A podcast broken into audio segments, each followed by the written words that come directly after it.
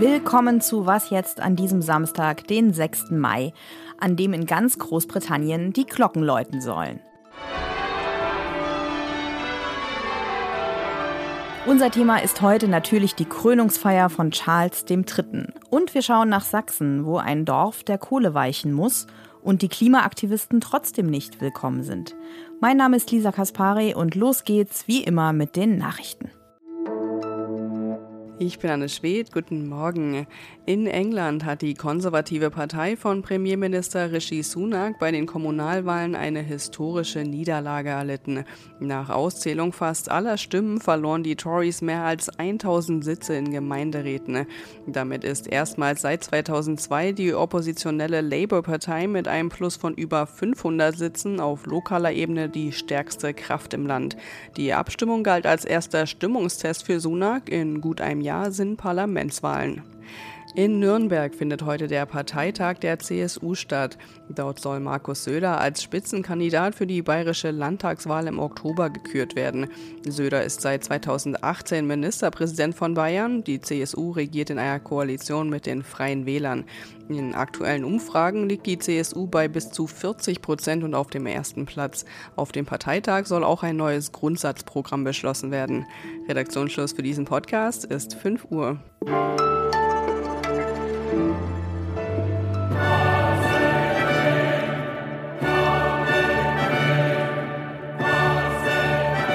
God Save the King. So wird es heute erklingen, wenn Charles Dritten in der Westminster Abbey auch ganz offiziell die Krone aufgesetzt wird. Seit 1727 ist die Hymne Zadok the Priest bei jeder Krönung eines Königs oder einer Königin erklungen. Geschrieben hat sie übrigens einst der deutsche Komponist Georg Friedrich Händel. Und wir haben sie eben in einer älteren Version des Chores aus Westminster Abbey gehört.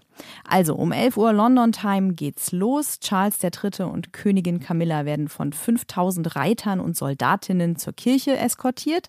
Zahlreiche prominente Gäste haben sich angekündigt. Selbst Prinz Harry, der abtrünnige Sohn, reist aus den USA an. Und mittendrin ist mit ihrem kritischen Blick auf die Königsfamilie natürlich Bettina Schulz. Sie verfolgt das Spektakel aus London. Hallo, liebe Bettina. Ja, hallo nach Berlin. King Charles ist ja jetzt schon seit ein paar Monaten König, war in dieser Funktion auch auf Staatsbesuch in Deutschland. Warum wird er denn jetzt nochmal ganz offiziell gekrönt? Ja, also du hast recht. Eigentlich ist das noch nicht einmal notwendig, denn der Monarch wird ja automatisch beim Tode des Vorgängers, also hier Elisabeth II., im selben Moment wird er König. Aber er wird äh, in Westminster Abbey zum Oberhaupt der anglikanischen Kirche gesalbt, als König gesalbt. Er zieht sich sogar in dem Moment wie so eine Art Priestergewand an. Wir können das alles hinterher per Fernsehen nicht sehen, denn in dem Moment der Salbung verschwindet er hinter so einem Paravent weil das eben der ganz individuelle, persönliche Kontakt von Gott zu ihm ist. Denn früher wurde ja gesagt, dass hier der König ähm, von Gottes Hand praktisch eingesetzt wird. Das ist auch eine Demonstration, dass die Monarchie bestehen bleibt, immer da ist, über alle Generationen hinweg. Das ist die große Demonstration jetzt. Was kostet das Ganze und wie wird das bei den Briten diskutiert?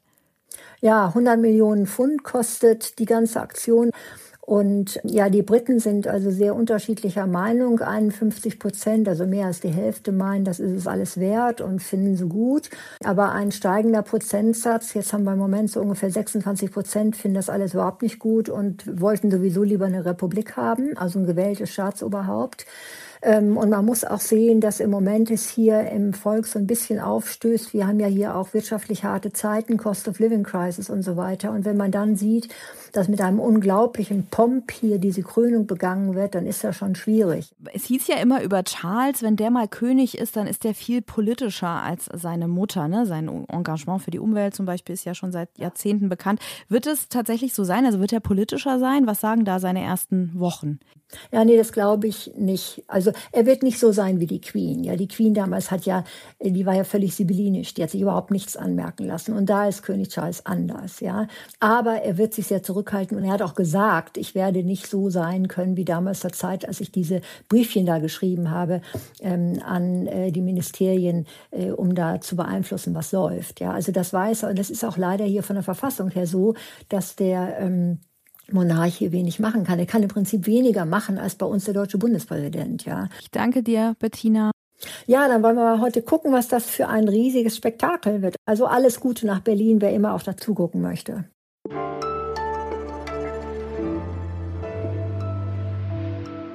Alles außer Putzen. Nein, ich habe keine Scones gebacken. Ich werde auch keine äh, königliche Quiche essen.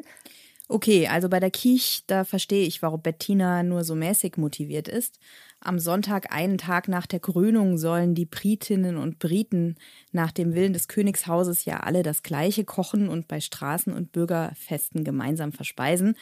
Warum ausgerechnet eine Quiche noch dazu mit Saubohnen, Estragon und Spinat, das wird wohl Charles Geheimnis bleiben. Ich könnte mir allerdings schon vorstellen, dieses Wochenende einmal standesgemäß Afternoon Tea zu trinken, mit ein paar Scones, diesen leckeren kleinen Brötchen, die mit Streichrahm und Marmelade bestrichen werden. Ich aß meine letzten Scones am Tag der Hochzeit eines gewissen Harry mit einer gewissen Meghan. Äh, das ist eine Hochzeit, die viele Monarchistinnen in Großbritannien sicher gerne vergessen würden. Die Scones aber bleiben den Briten treu. Einfach etwas Mehl und Joghurt verrühren, mit Butter, Zucker, Salz vermengen, Schlagsahne im Ofen erhitzen und dann 10 bis 14 Stunden ruhen lassen, habe ich gelernt. Marmelade auswählen, fertig. Ein very British Rezept dazu habe ich Ihnen in die Show Notes gepackt.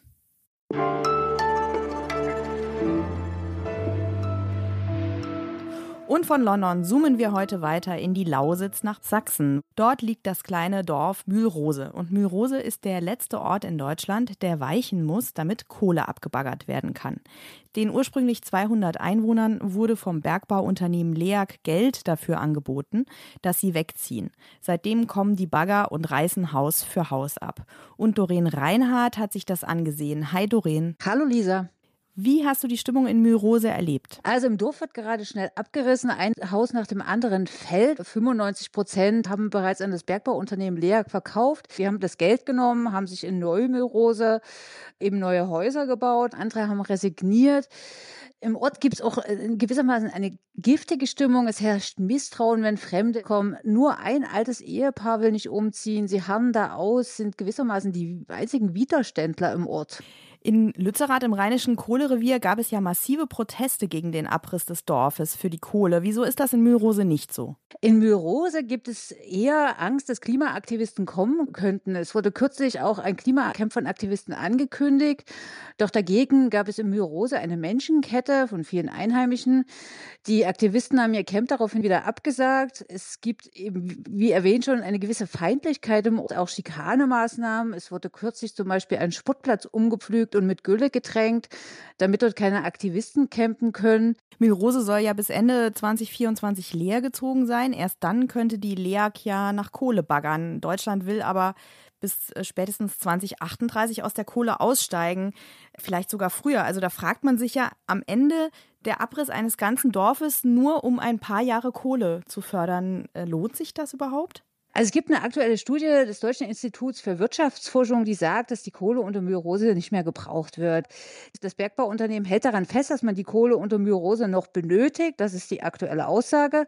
Obwohl der Konzern gerade auch umgerüstet wird zum Megazentrum für Solar- und Windparks. Also das soll bis 2030 stehen. Es gibt Gerüchte im Ort, dass in Flächen von Myrose womöglich gar nicht mehr der Tagebaubacker heranrückt und das Dorf auffrisst oder die Flächen des Dorfes, sondern es es womöglich irgendwann mal Flächen für Solar- und Windparks dort entstehen könnten. Das sind noch Gerüchte, aber ich habe sie mehrmals gehört im Ort. Das ist also ein Szenario, was man durchaus im Kopf behalten sollte. Alles klar, ich danke dir, Doreen. Vielen Dank. So, und wir sind schon wieder am Ende unserer Folge. Wer noch einen Mitschnitt von unserem Podcast-Festival am vergangenen Wochenende hören will, dem empfehle ich die heutige Spezialfolge mit dem Russland-Experten der Zeit, Michael Thumann, darüber, wie es ist, in einem Land zu arbeiten, in dem es lauter No-Go-Areas gibt. Heute Mittag erscheint die Folge hier im Feed. Wenn Sie sie schon jetzt hören wollen, abonnieren Sie doch unseren Was jetzt Spezialfeed. Einen Link dazu gibt es auch in den Show Notes. Ich sage schon mal Tschüss und bis bald.